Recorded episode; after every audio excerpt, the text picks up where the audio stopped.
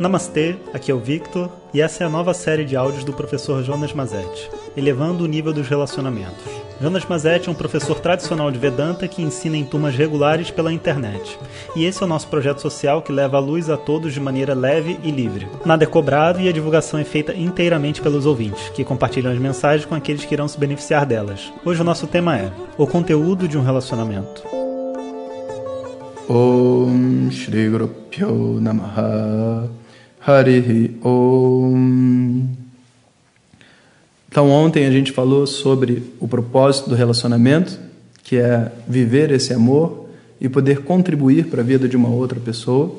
Muito importante que não é dar a felicidade para ela, mas é contribuir. Né? Uma mãe contribui para um filho, o marido contribui para uma esposa, a esposa contribui para o marido, os amigos contribuem entre si e a gente contribui a partir daquilo que a gente pode e quer, né? e não a partir do que a outra pessoa quer que a gente faça.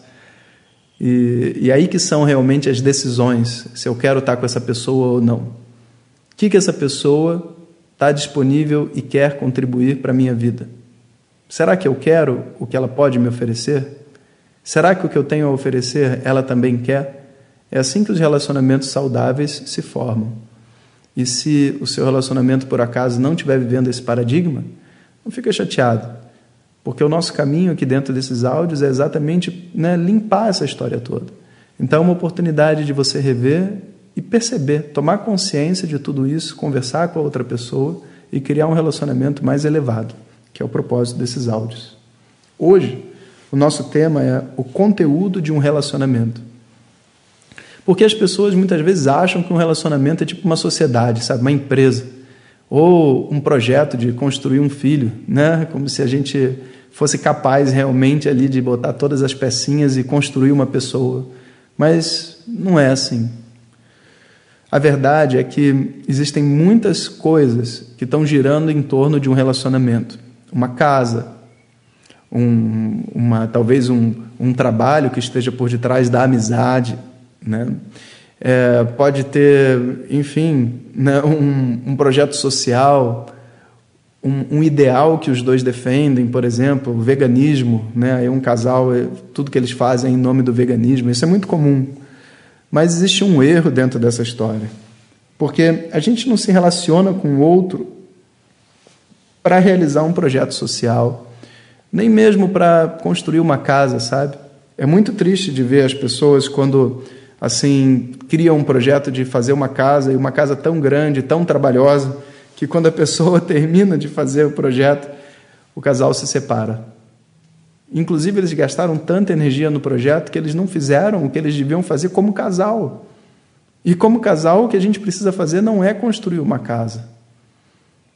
Então, o propósito do meu relacionamento é contribuir um para a vida do outro e poder descobrir o amor viver esse amor com uma outra pessoa de igual para igual.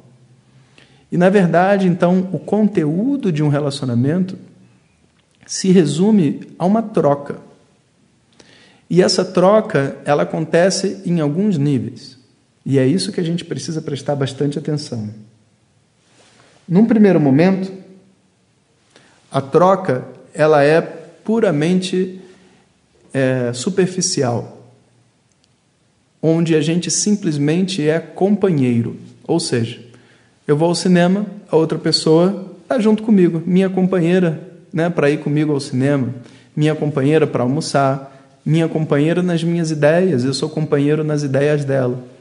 A pessoa é uma companheira, alguém com a qual eu posso dividir a minha vida, os meus pensamentos, os meus desejos. E vê só, companheiro não é terapeuta. Porque a última coisa que eu quero é compartilhar os meus pensamentos com alguém e essa pessoa ficar me julgando se, se realmente eu sou, é, se eu estou fazendo certo, se eu estou fazendo errado. Né? O companheiro é uma pessoa que vive comigo a energia que eu estou vivendo. É compartilhar. Né? Então, por exemplo, eu estou triste porque, sei lá, o meu computador quebrou. E eu falo com outra pessoa e a pessoa pode viver comigo essa tristeza. Eu não me sinto sozinho nos meus sentimentos. Se a outra pessoa pegar uma coisa simples como essa do computador e simplesmente falar assim: ah, cara, por que você está chorando? Compra outro e para. Ele pode até ter razão, mas o que eu espero de um amigo, de um companheiro, né, de um relacionamento, não é uma correção né, de, uma, de uma freira brava de um reformatório. Não. Eu só quero uma pessoa com quem eu possa ser eu mesmo. Isso é o primeiro nível, chamado de companheirismo, e que todo tipo de relacionamento tem. Depois, se você pensa num relacionamento assim afetivo, né, onde você tem mais intimidade, não são só amigos, estão se relacionando realmente como homem e mulher, ou enfim, né, até num relacionamento de mesmo sexo, que diferença faz? Mas quando existe uma intimidade maior, então o nível da troca aumenta. Mesmo que seja às vezes um amigo, mas um amigo muito íntimo.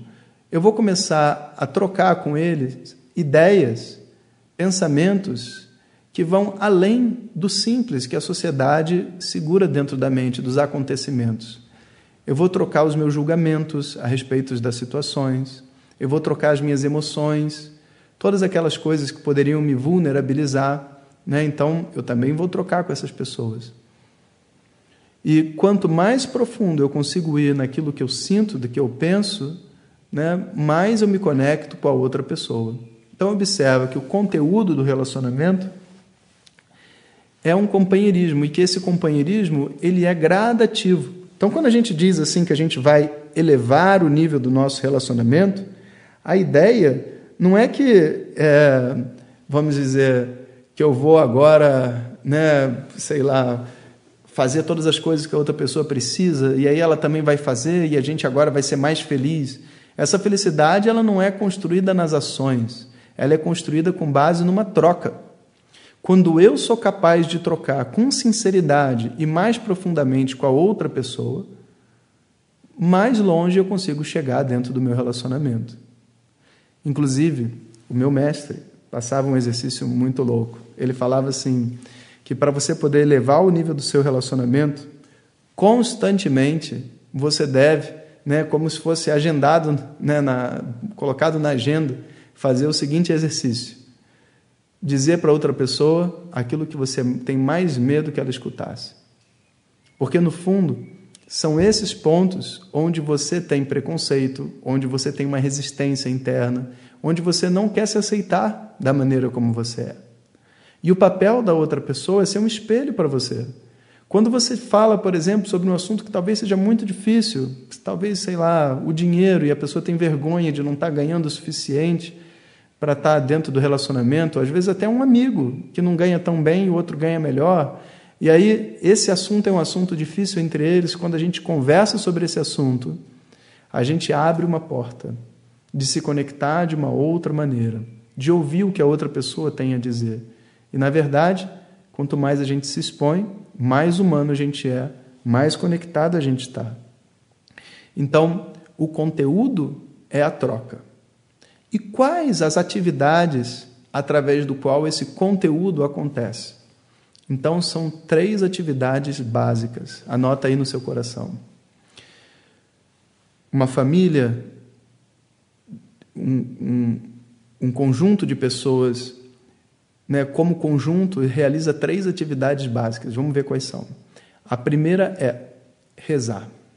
Então, o que define a existência de uma casa, de um grupo, é quando as pessoas rezam junto. E rezar é um momento de muita intimidade, porque você assim coloca para as outras pessoas os seus problemas, aquilo que você realmente quer, os desejos, os medos. Né? Então a oração é um ponto de conexão de muita intimidade. A segunda coisa é fazer uma refeição juntos, cozinhar. Né? E cozinhar não é só ir no restaurante, apesar de que a gente faz isso muito hoje em dia e não tem jeito, né? As pessoas com quem a gente come e almoça né, e faz refeições juntos. Porque nesse momento da refeição, a gente tem uma oportunidade de se conectar. E é, é uma felicidade. Comer é um ato de felicidade, é um ato de, de se preencher. Principalmente quando existe uma troca. Ou seja, uma pessoa cozinha, a outra come, um paga né, e convida o outro. Né? Esse tipo de ato gera uma conexão familiar. Esse é o rasta aqui perto, meu cachorrinho. E o terceiro ato é aquele momento onde você entra num processo de reflexão e você está fechando o seu dia. Então, muitos casais, por exemplo, pulam essa etapa. O final do dia, depois que você janta, depois que você, sabe, entrega os pontos, acabou, não tenho mais nada para fazer hoje, fiz tudo que eu queria fazer, né, tomei meu banho e etc. Muitas vezes as pessoas ocupam esse tempo com Netflix, ocupam esse tempo com, sabe, com algum hobby, com alguma coisa, meio que tentando é, ter prazer. Mas existe uma fonte de prazer que é você poder simplesmente estar com a outra pessoa. Né? E a gente nunca deve romper esse ritual. De simplesmente sentar com outra pessoa como um ritual, você termina, você passa um tempo. E a gente faz isso muito com os nossos mestres na Índia. Tipo, a gente come, é, anda, etc. Chega no final do dia, muitas vezes a gente senta né, com eles, mesmo que não tenha nada para dizer, e fica ali um tempo, geralmente chamado de satsanga, né, entre professores e alunos. E esse satsanga também é feito em casa. Então, às vezes, depois do almoço, fica todo mundo ali em silêncio, esperando alguma coisa, estar disponível, porque a outra pessoa, não, às vezes, não vai chegar para a gente e vai falar, quero conversar. Tem que acontecer, só que para acontecer, eu tenho que estar disponível. Não dá para ser com a televisão ligada, não dá para ser com a outra pessoa envolvida. Você tem que ficar ali um tempo. Né? Então, esse ritual de se fazer presente é a terceira atividade que define um relacionamento. Rezar, almoçar e se fazer presente em momentos onde você não tenha mais nada para fazer, só estar com a outra pessoa. E não é muito tempo, não, viu? Cinco minutos, dez minutos que você faça isso, é suficiente para você ver se existe algo para trocar, para outra pessoa sentir que você gosta dela, que você está ali com ela. Tendo esses momentos e tendo essas trocas, o relacionamento é pleno. Não importa se você está no Brasil ou na Itália, se você está, né, é, enfim, com uma vida difícil ou uma vida fácil né? A base do relacionamento são esses momentos. É assim que você vai dizer: eu tenho uma esposa, eu tenho um marido, eu tenho um amigo, eu tenho um pai, eu tenho um filho. Né? Então, que a gente possa aprender e colocar isso em prática daqui para frente. Om Sahana Vavatu Sahanao Bhunaktu Sahaviryam Karavavahai तेजस्विनावधीतमस्तु मा विद्विषावहै Om Shanti Shanti Shanti Se você quiser receber nossas mensagens diretamente no seu WhatsApp, peça para quem te encaminhou este áudio para compartilhar o nosso contato e nos envie a mensagem Quero receber. Mais informações www.vedanta.com.br. Até o próximo áudio. Om Tat Sat.